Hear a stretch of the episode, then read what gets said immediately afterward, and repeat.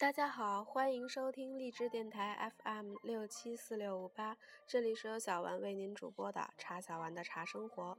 在这里，小丸为因繁忙而无暇阅读的您和盲人同胞们每日阅读茶书，持续更新。今天我为大家带来的就是《茶语者茶之史》的第一部分《大观福建茶论四》。《茶语者》作者王旭峰，播者茶小丸。《大观福建茶论》四，铁观音，味尝甘露味，先闻圣妙香。说到福建的大红袍，并驾齐驱的便有另一个茶叶经典形象——铁观音。到北京马连道市场走一走。就会发现，几乎所有铁观音茶的招牌上都会冠以安溪以示产地。由此，福建安溪因铁观音茶名扬天下。据《安溪县志》记载，安溪产茶始于唐末，兴于明清，盛于当代，至今已有一千多年的历史，有“闽南茶都”的美誉。一九九五年三月，安溪县被农业部命名为“中国乌龙茶名茶之乡”。二零零四年，安溪铁观音被国家列入原产地域保护产品。在这里，我们得给铁观音下个准确的定义。所谓铁观音，原本就是生产在安溪的一种茶树品种的名字。由于这个品种的茶叶特别是指乌龙茶，渐渐的，由这个品种生产出来的乌龙茶成品，便也被称为铁观音茶。安溪铁观音生产区在安溪的西部，人称内安溪。那亚热带的季风气候，诞生了诸如“四季有花常见雨，严冬无雪有雷声”的名谚。而酸性红壤的群山、阳崖阴林、土层深厚，更是优质茶树最适宜的温床。作为乌龙茶中的极品，铁观音茶条卷曲、肥壮圆结，沉重均匀，色泽沙绿，形状似蜻蜓头、螺旋体、青蛙腿，冲泡后的汤色犹如琥珀一样的浓艳。那天然馥郁的兰花香，滋味醇厚甘甜，香高而持久，可谓七泡有余香。后人便不惜以最美好的赞誉来夸奖它，称其沐日月之精，收山峦之气，得烟霞之华，食之能治百病。茶到了这般境地，也真成了观音菩萨了。那么，为什么福建安溪的这种茶树品种会被人们称为铁观音呢？和大红袍的来历一样，我们也要在这里做一点专门的追溯。追溯。一种说法与神话有关，观音托梦，说的大约十八世纪二十年代前后，安溪姚阳松岩村，又名松林头村。有个名叫魏因的老茶农，他勤于种茶，同时又笃信佛教，敬奉观音，每天早晚一定在观音佛前敬奉一杯清茶。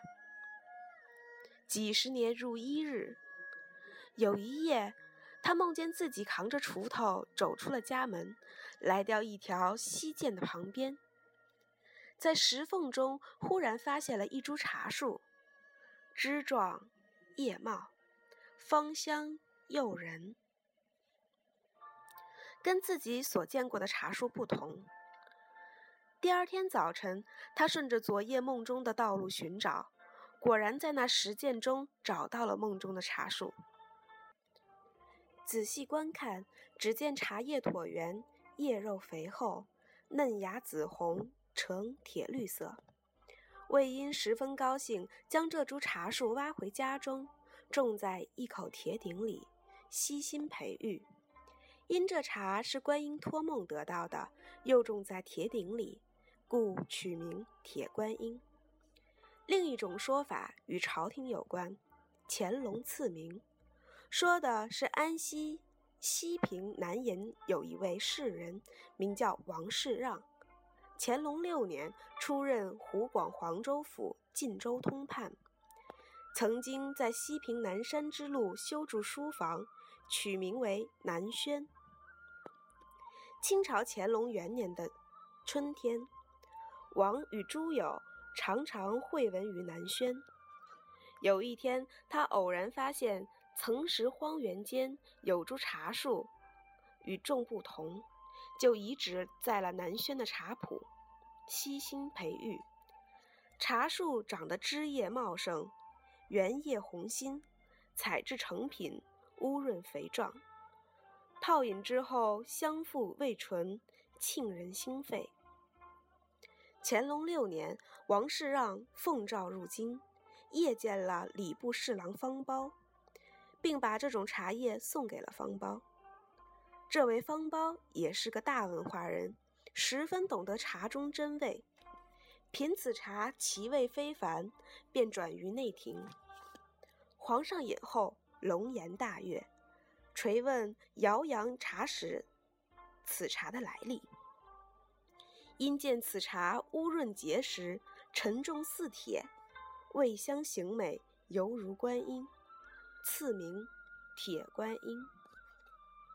观音而铁，也有两种解释：一是由于茶树叶片在阳光下闪烁着铁色之光；另一种说法是茶经过发酵后。茶色如铁，在六大茶类中，铁观音与大红袍一样，属于半发酵的清茶。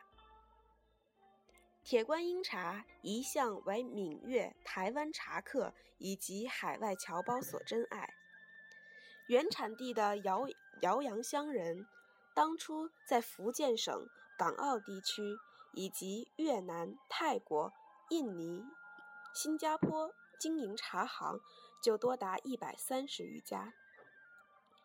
一九四五年，王连丹庄的泰泰山峰牌铁观音在新加坡获得一等奖金牌。一九五零年，王秉骥的碧天峰牌铁观音在新罗获得了特等奖。一九八二年，铁观音被商业部评为国优产品，名列全国首位。时至今日，铁观音茶已经风靡中国大陆与海内外。走遍全中国的茶店，没有一家茶店的铺架上是没有铁观音的。东西南北，没有哪一处的中国人是不爱喝铁观音茶的。那年我在宁波遇着一位狂热的闽人茶痴，拿着各种品牌的铁观音来与我斗茶。他本人原是一位专做石雕的商人，却以品铁观音程度来认生意伙伴。边喝铁观音边谈生意，对铁观音有感觉的做生意好说好说；对铁观音没感觉的，生意谈一半，价格再好，站起来就走人。我们一起品茶，我竟得到了他的认可。可惜我不是做石雕生意的。否则，靠着铁观音，我也能大赚一笔。